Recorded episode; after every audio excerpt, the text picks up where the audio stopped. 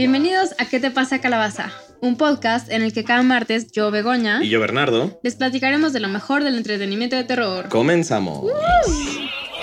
¿Cómo están, calabacines? Eh, el día de hoy les traemos un tema que es, es un poco diferente a lo que estamos acostumbrados a hablar en este podcast, porque por lo general hablamos de medios mucho más tradicionales como el cine, la tele, la literatura, pero el día de hoy les traemos un especial con lo mejor de la literatura moderna de Internet. Eh, chance no entienden necesariamente a qué me estoy refiriendo de primera mano, pero el día de hoy les queremos venir a hablar acerca de las creepypastas. Y bueno, para esto primero tenemos que empezar por la definición, ¿no? ¿Qué es una creepypasta? Sí, ¿qué, qué es una creepypasta? Pues mira, son historias cortas de terror que son compartidas a través de internet con la finalidad de perturbar al lector. Y pues es literatura creada por aficionados. Básicamente es fanfiction, pero con temática de terror. Sí se nota que las que los escriben son aficionados. La verdad, sí, están O sea, bien padres. Están o sea, muy buenas, pero la verdad es que sí se nota que, que es gente que no tiene como entrenamiento de, de escritura.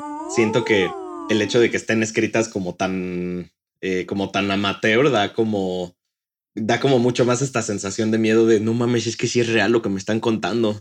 Bueno, pues el término de donde viene originalmente es la mezcla de las dos palabras creepy, que pues es aterrador, y viene de copy-paste, que pues si todos saben es este, esta función el que copias y pegas una historia. Entonces de ahí viene el creepypasta. El texto, pues por lo general ha sido copiado y pegado a través de muchos foros y muchos sitios de internet y por lo general las historias se han vuelto virales en eh, 4chan, que es este sitio que es como un- una especie de blog en el que yo más bien lo considero el basurero del internet porque nada bueno que haya existido ha salido de 4chan. Y en sí en específico lo que, lo que más salió del- del 4chan originalmente es el término de la creepypasta. Eh, y pues ahorita pues podríamos decir que incluso ya son como estas leyendas urbanas modernas que se cuentan en el patio de la escuela y que ya todo el mundo se la sabe y pues que ah, incluso a veces había momentos en los que nadie sabía de dónde chingados habían salido las creepypastas, pero todo el mundo se las contaba como si fueran reales. Sí, o sea, creo que ese es un poco el punto de, de estas historias, porque están escritas de una manera como muy realista, que la gente en sí no sabe si son ficción o realidad. Y pues justo eso, ¿no? O sea, tú lees algo en internet o ves una imagen de algo que te perturba y lo compartes. eh, y así se va como que corriendo la voz a través de, del internet y se vuelve como, pues sí, como estas nuevas leyendas, como dices. Sí, y todo el mundo las considera como que son reales, eso es lo es peor del caso. Porque aparte, pues sí, o sea, por lo general están escritas como en primera persona o pues es que a mí me pasó esto. Y bueno, ya más adelante les diremos un poquito más las características. Pero volvamos a los inicios. Al principio se empezaron a escribir como de manera muy anónima. Ya ahorita ya hay como autores un poquito más reconocidos. Y te digo, antes se copiaban y se pegaban y se compartían por todos lados. Y ahorita eso ya no se ve como muy bien porque más bien, o sea, eso ya se ve un poquito como robo a, a la propiedad intelectual, entonces, Se ven mal, chavos, cuando roban creepypastas. sí, exacto, ya, y pues sí, ahorita ya también existen, pues ya personajes que son muy icónicos como Slenderman, que yo creo que es como el de los más conocidos. Sí, según yo, Slenderman, al menos yo me atrevería a decir que es como el personaje de las creepypastas. Claro, O sea, porque, tiene su videojuego, la sí, película. su película. Y, y como que del, yo siento que de la nada hubo como un boom del, del Slenderman en el que un día nadie sabía qué chingados era eso y al día siguiente ya había todo. Sí, exacto. O sea, como que se corre muy rápido la voz y, y también como que ya existe, es como todo un nicho, yo creo, ¿no? O sea, como que ya hay personajes de otros creepypastas en otros creepypastas, ¿sabes? Como el que- universo cinemático de los creepypastas. Ajá, está muy cañón. Y empezó siendo algo súper tranquilo, o sea, como que empezó por estas cadenas de correo electrónicos a finales de, de los noventas, estas cadenas como que te asustaban. Eh, te digo, podía ser solamente una imagen o un texto de, pues si no reenvías esto te puede pasar tal. Y de ahí la gente se fue como que siguiendo. Como ahorita me acabo de acordar que dijiste esto de lo de que las imágenes como sin contexto. De esta, pues sí es como creepypasta muy, muy moderna, la del perro comiendo cereal. Este. Creo que no sé si lo contaste en otro episodio. Me suena que sí lo conté en otro episodio, no me acuerdo en cuál. Ahí si ustedes se acuerdan, pónganlo en los comentarios. Pero para los que no se acuerden o los que apenas acaban de, conocernos y, y, empezaron a escucharnos ahorita, eh, pues la historia del perro que está comiendo cereal es que una familia se fue a ver un partido del Cruz Azul. Eh, dejaron al perro solo en la casa y cuando regresaron vieron que el perro estaba sentado en la, en la mesa de la cocina comiendo un plato de cereal así, pero sentado y con su patita agarrando la cuchara. Y hay como estas imágenes que son como la foto o la pintura de cómo se veía el perro. Qué miedo. Súper creepy. Está, está muy cagado que, que todavía hasta la fecha porque ese es como del año pasado o de hace dos años a lo mucho. Ah, que todavía, sí, que todavía como en 2020 sigamos viendo ese tipo de historias modernas. sí, nunca mueren, porque aparte sí, sí causan esta como perturbación. Sí, y se quedan grabadas en la gente. Eso es como lo más, más cabrón de todo lo que se me parece. Sí. Y pues algunos de los sitios web que están dedicados a la creepypasta y a pues como moverla y a guardarla. Originalmente se, se inició con creepypasta.com en 2008. Después creepypasta.org en 2009 porque al parecer se organizaron. Y después ya pasaron a esta página que que se llama Wiki, que seguramente todos la ubican, que hay como wikis de todo, que según yo es un sitio general que se llama Fandom, en el que guardan todas esas páginas eh, micro y que se llama Creepypasta Wiki, que se fundó en 2010. Y ahora sí, les voy a compartir algunas de las características. Eh, pues por lo general son narrados en primera persona como para darle este toque de realista como como si tú lo hubieras vivido. De justo esto que dices, ¿no? De pues yo iba saliendo el partido del Cruz Azul, entonces entré a mi casa y así lo describen como con lujo de detalle para que parezca una historia real y que parezca una historia que le puede pasar a cualquiera. Y por lo general usan personajes como asesinos o también usan como utilizar mucho el recurso del terror psicológico y casi no utilizan cosas como monstruos clásicos, como vampiros, fantasmas, hombres lobo, nada de eso, ¿no? O sea, se van con un terror un poco más, más real y más psicológico justo para crear este, no sé, o sea, este como miedo. A lo pues, desconocido, ¿no? Ajá, lo desconocido o una imagen a, a través del internet que te puede, o sea, asustar y desactivar por completo de tu realidad por un segundo. Eso está muy cabrón y siento, no sé si sea alguna de las otras características, pero que al menos hay muchas, muchas creepypastas de la cultura pop que, que creo que lo que hacen para, para causarte terror es crearte historias a partir de, de cosas ya existentes.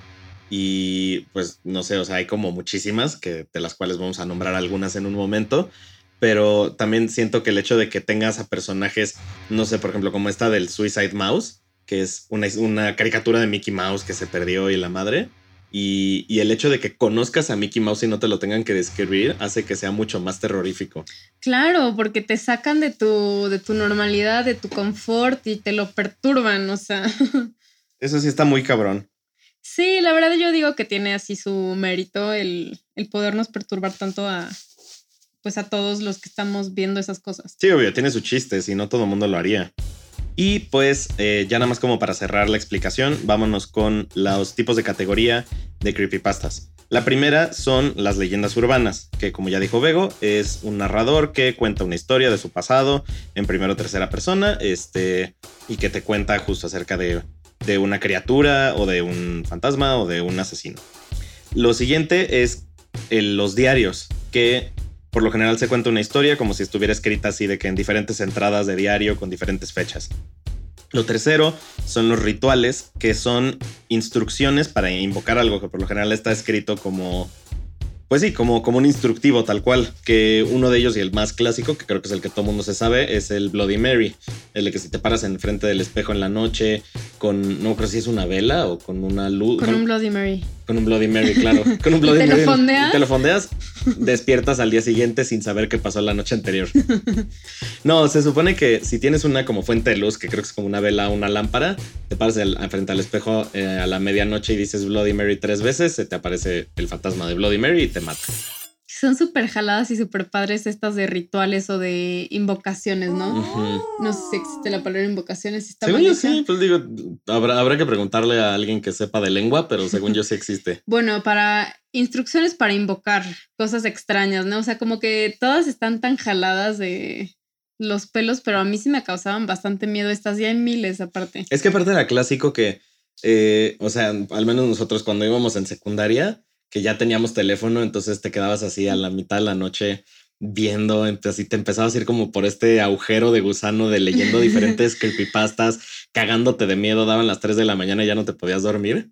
Sí, y aparte, o sea, también como que muchas de estas eh, involucran espejos o como que justo repetir varias veces el nombre tal. O sea, yo me acuerdo de una ahí como que no sé si es creepypasta, pero un mito ahí que era, si agarrabas igual una vela y decías los siete nombres del demonio, bueno, del diablo, no sé si tenga siete o si tenga más, pero tú puedes decir siete y ya, ¿no? Se te aparece, te transforma la cara en el mismísimo Satanás. Qué cagado. Lo que se me hace muy chistoso de eso de lo de los siete nombres del demonio es, o sea, ya sé que se refiere a que tiene, a que tiene siete nombres por el cual se le puede llamar, pero cuando dicen los siete nombres del demonio me imagino como luego estos personajes de televisión de caricatura que según eran latinos y se llamaban como de que Juan Carlos José de Jesús del Sagrado Corazón, Nepomuceno María eh, Hernández Gómez. Así me imagino que son los siete nombres del demonio. Eh, el siguiente tipo de, de creepypasta es, son las imágenes, que son imágenes tétricas que persiguen al lector. Eh, que también pueden ser videos, que justo aquí es como el de la historia del perro con el perro del cereal, el, video de la Yuwoki, el husky este que, estaba como sonriendo, que tenía como dientes humanos y los ojos como súper rojos. Eh, y que eso se supone que era... Justo te llegaba, si te llegaba esa imagen, ese archivo, era que te iban a matar, ¿no? sí, una madre así. O sea, termina siendo un rollo como el aro, ¿no? De Seven Days. Sí, de, ya lo viste, entonces vete preparando porque te vas a morir. ya te vas a morir, ya te llegó el husky. A veces sí me dan ganas de jugar así como con la gente, o sea, de mandar una Yuwoki a las 3 de la mañana, ¿no? Estaría muy cagado. O mandar el husky a alguien así. Así, güey, ¿por qué me mandaste esto? No, no, yo no te mandé nada. Buscar números así, picar numeritos a lo tonto, enviar huskies. O empezarlos a mandar de que si, vas a un Starbucks, abres tu celular y lo mandas por airdrop. y entonces así ya, pues a que todo mundo sea como, qué chingados, ¿quién me mandó esto? O en un avión. Estaría gracioso.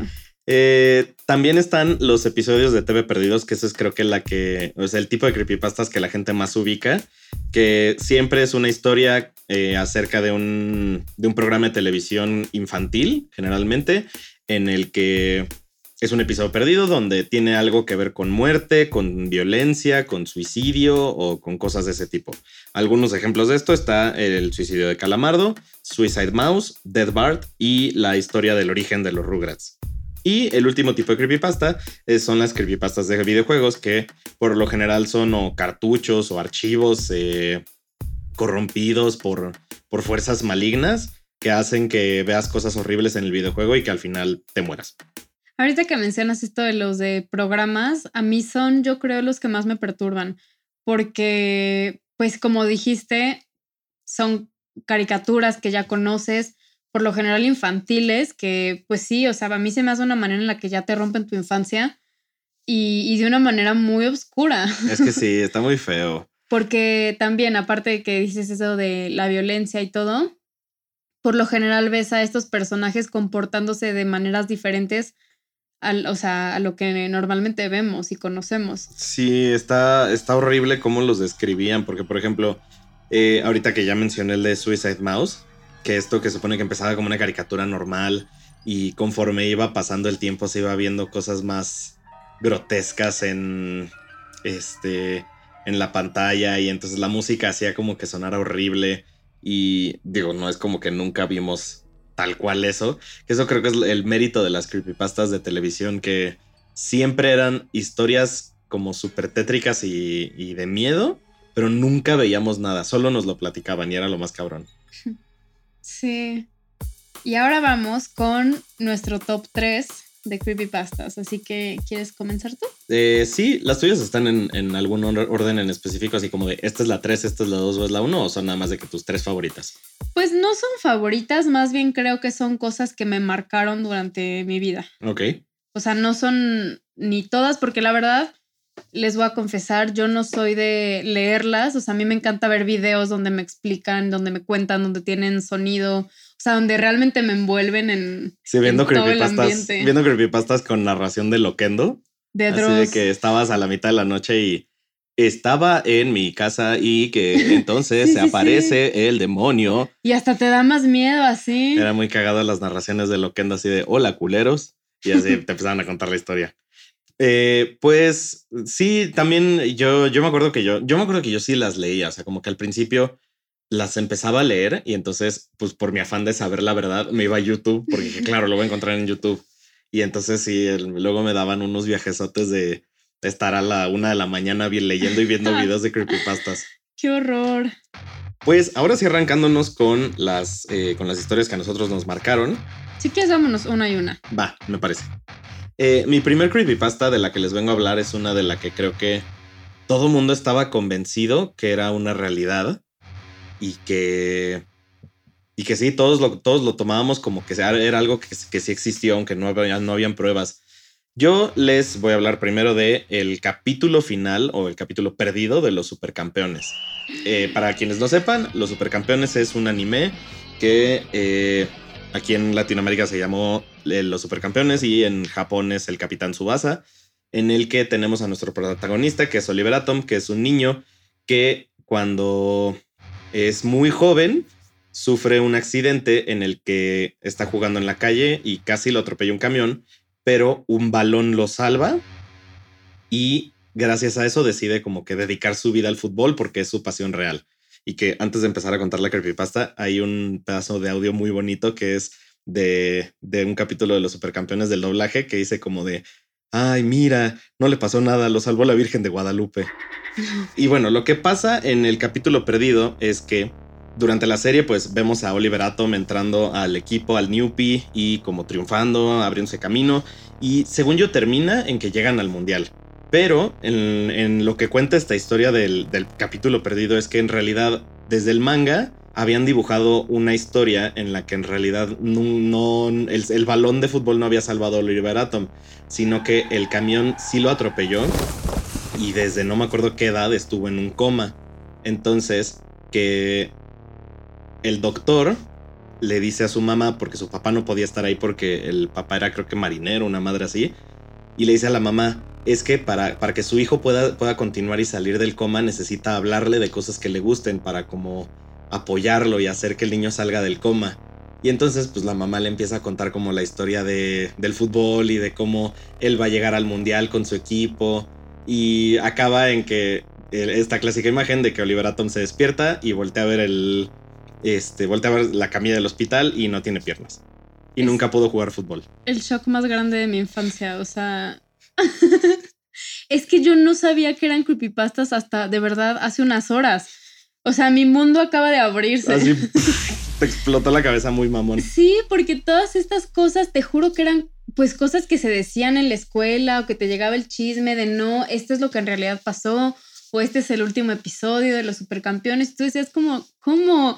¿Cómo puede ser? Sí, porque aparte siempre era la explicación o la justificación de no, es que es el episodio perdido que solo pasaron en Japón. Entonces por eso nosotros nunca lo vimos, porque en el canal 5 no lo iban a pasar. O que está tan oscuro que los productores decidieron no sacarlo, pero sí existe y está ahí en el archivo de Nickelodeon guardado. Seguramente vamos a llegar a eso ahorita que tú también leas algunas de tus creepypastas, pero algo que me encanta de cómo escriben las creepypastas siempre es, y no hay evidencia porque lo digo yo, así que créeme.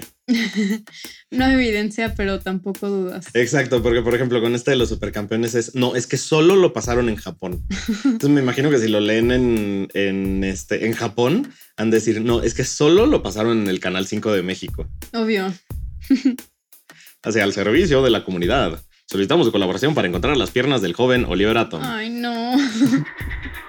sí, corazón súper roto. O sea, yo les voy a platicar otra también de otra caricatura infantil, la de los Rugrats. Yo en específico me considero súper fan de los Rugrats y es lo que vi toda mi infancia. Así que cuando escuché esta teoría, porque alguien me la dijo, eh, me traumé. O sea, yo me quedé como, como súper en shock y, y creo que muchos años dejé de ver los Rugrats. Como que sí me impresionó bastante. Te rompió el corazón horrible. Sí, o sea, como que decía, ¿cómo? O sea, ¿cómo puede haber cosas oscuras detrás de las caricaturas, no? O sea, y les digo, apenas hoy me vengo enterando que... Que no. que siempre no era real. Ah, bueno, este... Esta historia de los Rugrats se supone que fue basada en un caso real de Angélica, esta niña que, que tenía como sus amigos imaginarios. O sea, realmente ninguno de los niños existió. Eh, se supone que Tommy nunca nació, ¿no? Que Tommy es como el bebé principal. Yo creo que todos han visto los Rugrats alguna vez. Pero bueno, se supone que por eso su papá siempre está en el sótano inventando, inventando juguetes y todo para este bebé que nunca pudo tener. Después, Carlitos, todos sabemos que es este niño con lentes, pelirrojo, que no tiene mamá porque creo que se murió en el parto. Entonces, en esta versión, Carlitos muere junto con su mamá en el parto y Angélica se lo imagina igualito a su papá, o sea, por eso tienen literal las mismas características. Y Phil y Lily, pues se supone que iban a ser estos gemelos, pero realmente no sabían si iban a ser niños o niñas. Entonces ella los imagina como un niño y una niña. Y pues se supone que estos bebés se murieron igual en la panza de, la mamá. Y Bill, el hermanito de Tommy, es el único que realmente sí es real. Y este, se supone que Angélica este, lo maltrató al grado de que un día como que tuvo una agresión contra él, lo atacó y tuvo como algún, o sea, sí tuvo como algún efecto en el cerebro y lo casó en un retraso. Y bueno, este, pues Angélica era una niña muy traumada porque pues sus papás nunca le hacían caso, como sí pasa en los Rugrats, y sus papás se divorcian y después su papá se vuelve a casar con otra mujer y su mamá la deja, ¿no? Porque es como adicta a varias sustancias y pues Angélica tiene a su muñeca, que es Cintia, que se supone que se parecía mucho a su mamá. Entonces por eso la muñeca está tan maltratada, porque nunca la suelta, porque le recuerda a su mamá. Y Susie realmente era la única niña real. Era su única amiga y eran así como de la misma edad y todo, ¿no? Y esto se lleva a un extremo a los Rugrats crecidos, donde crecen Angélica y Susie juntas, van a la escuela y todo. Y Angélica sigue imaginando a estos amigos, a, todos, ¿no? O sea, lo sigue alucinando y todo. Y eh, pues les digo que Dil tuvo daños cerebrales, entonces vive con mucha culpa de lo que le hizo y se empieza a volver loca. Este, y aparte que su mamá también, eh, les digo que tenía adicción a varias sustancias, Angélica hereda esa parte de ella y por la culpa que siente de Dil más su genética, pues empieza a, ella también consumir muchas drogas y un día muere a causa de todos estos como narcóticos que ingirió. Y gracias a esto Susie decide estudiar psicología y ella se supone que es la que escribe la historia de Angélica y los lleva a los productores de los Rugrats y ellos lo deciden hacer un programa infantil. Y este se supone que es el origen de los Rugrats, que claro que no es cierto. Qué mamada. Qué mamadota. Y te juro, yo lo creí porque me lo dijeron así como esto es, ya sabes. Es que sí, o sea, tiene tanto sentido. Más bien, tiene tan poco sentido que tiene sentido. Porque es como, como esta madre de no, es que. No lo eh, cuestionas. no, no lo cuestionas, porque es como esta explicación de Bob Esponja que en realidad el creador quería hablar acerca de los siete pecados capitales. Entonces, por eso es que cada uno de los personajes principales son algo de eso. O sea que eh, Don Cangrejo es la avaricia, Patricio es la, no recuerdo si era la gula o la pereza, Calamardo es la, la, vanidad, Arenita, no me acuerdo, no me acuerdo ya ni siquiera cuál era la explicación, pero tiene tan, tiene tan poco sentido y al mismo tiempo dices, claro, tiene todo el sentido del mundo. Y hace que suene 100% real. Sí, dices, ah, ok, pues ya salió, órale va. Sí, no, no, no. La siguiente creepypasta que yo les voy a contar es eh, posiblemente una de las más famosas, es de las que todo mundo ubica, porque si al menos no sabes la historia completa, seguramente has visto la imagen. Y les voy a platicar acerca de Jeff the Killer. Es esta creepypasta acerca de, bueno, no, a ver, la voy a tratar de contar en el orden en el que se supone que la cuentan en el escrito. Primero, se supone que cuentan la historia de alguien que se despierta a la mitad de la noche porque empieza a escuchar ruidos en su casa, se despierta y creo que va al, cuarto de los papás y ve que hay como una criatura encima de los papás con un cuchillo ensangrentado que voltea a verlo y se escapa por la ventana. Y después te cuentan el origen de Jeff, que se supone que era este niño que vivía con sus papás y su hermano menor y que al papá le dan como un aumento o le dan como una... Eh, o sea, le dan como un nuevo puesto en el trabajo, empieza a ganar muchísimo dinero y se mudan a una nueva casa y a una y esto pues implica una nueva escuela para Jeff y para su hermanito. Entonces los vecinos no eran de al lado o de enfrente, están organizando, van a tener una fiesta eh, para uno de los niños en, su patio el fin de semana y Jeff dice como de, ay, es que pues yo no quiero ir a una fiesta infantil porque yo no soy un niño, porque tiene creo que como 11, 12 años. Y su hermano menor tiene creo que como 8. Y pues los empiezan a bullear los niños de la escuela, sobre todo al hermano menor, y Jeff lo trata de defender, pero después pues ya lo llevan a la... O sea, los llevan a la, a la fiesta infantil y creo que uno de los bullies por accidente mata al hermano menor. Y entonces Jeff como que se lo agarra a madrazos. Después de eso, eh, creo que le cae como cloro en la cara y en los ojos. Le tienen que hacer una operación y entonces le dejan esta cara como 100% pálida. Eh, con los ojos, porque creo que le tienen que quitar los párpados y le dejan esta sonrisa como del guasón.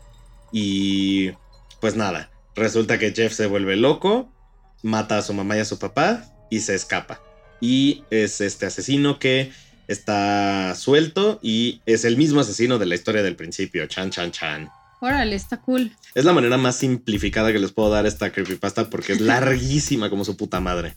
O sea, de por sí hay un video buenísimo de un canal que se llama The Internet Historian, que si lo pueden ir a buscar, búsquenlo, lo explica mucho mejor que yo, pero aparte le da como este giro cómico, entonces está mucho más cagado. Ah, está cool, me gusta. Sí, y todo el mundo, según yo, ha visto esa imagen clásica. Sí, sí, sí. Porque aparte era justo como la del Husky, pero que te llegaba y era como, ¿qué chingados es eso? Y ya después te enterabas, no, es que es una historia de un asesino. Pero tampoco te decían que era una creepypasta. Ah, no, tampoco te decían. Te decían que era un asesino y ya. No, y aparte, hace poco yo vi, me salió un TikTok que decía como, si nunca has visto la, imagen original sin edición de Jeff the Killer, búscala y la vas a encontrar. Y ya la encontré y está cagadísima. Está mucho más fea la imagen original que la editada. Ay, no, no, sí, a mí sí me da miedo esas cosas porque luego sí les ponen unas fotos horribles con unos dibujos ahí súper feos. Entonces, no sé. Sí, neta que sí es horrible luego las madres que, que utilizan para representar las creepypastas. Sí. Ahora yo les voy a contar otra, también sobre otra caricatura, que este es el famosísimo suicidio de Calamardo, que tal vez muchos de ustedes ya conocen. Pero se me acaba de desbloquear hace ratito el recuerdo de este suceso traumático. Igual de esta foto de, bueno, este dibujo de Calamardo con los ojos así súper rojos es una imagen horrible. Entonces, bueno, les voy a platicar. Se supone que los trabajadores de Nickelodeon estaban checando los próximos episodios de la temporada que estaban a punto de estrenar, ¿no? Y encontraron uno titulado El suicidio de Calamardo. Así que se sacaron un poco de onda, pero pues siguieron viéndolo, ¿no? Creyeron que alguno de, de ahí, de los del equipo, les estaba como que jugando una broma o algo. Y pues empezaba con Calamardo practicando el clarinete porque iba a dar un concierto en la tarde. Entonces Bob Esponja llegaba y se burlaba de él. Entonces ya llegaba a su concierto, empezaba a tocar el clarinete y todos, igual los pescados y todos los que estaban ahí en el público, se empezaban a burlar de él y tenían los ojos igual como rojos, llenos de sangre y así se vuelve, se empieza a volver como muy turbio todo, ¿no?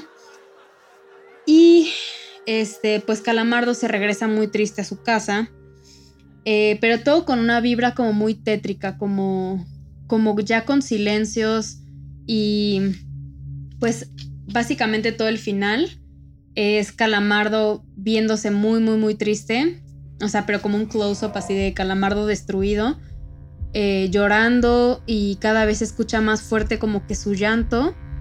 Y, y, hay momentos donde tiene como que silencio total y aquí es donde, donde los del estudio como que se empezaron a sacar de onda y dijeron como, a ver, o sea, ¿quién hizo esta broma, no? ¿Qué está pasando? Entonces como que le regresaban y en varios de los fotogramas vieron que tenían imágenes escondidas de niños asesinados que tenían como la misma, la misma posición. Eran tres imágenes. Eh, el primero era un niño que estaba ahí acostado con las tripas salidas y un ojo caído. La segunda imagen era lo mismo, pero era una niña. Y el tercero era igual otro niño con las tripas así y el ojo se veía como una mano en las tripas del niño y otra mano con agarrando el ojo. Entonces como que ya se espantaron mucho los, los del estudio y todo. Y pues ya al final como que dijeron, no, pues tenemos que seguir viendo este, eh, en qué acaba, ¿no? Y ya sale Calamardo escuchando una voz que le dice, hazlo. Y se da un balazo con una escopeta. Y la última escena es Calamardo en su cama muerto, con el ojo salido, como los niños habían estado apareciendo en las imágenes. Y pues ya llamaron al productor y al creador de Bob Esponja y estaban furiosos porque pensaban que alguien del estudio les estaba jugando una broma, o sea, algún animador o algún dibujante. Y pues hicieron como una investigación y nunca encontraron quién hizo esto. Este es de estos creepypastas que a mí sí me marcaron horrible porque yo sí me acuerdo de haber, de, o sea, de haber escuchado el dichoso audio de, de Calamardo este, se suicida, que era como estos gritos como... Sí, sí, y era horrible.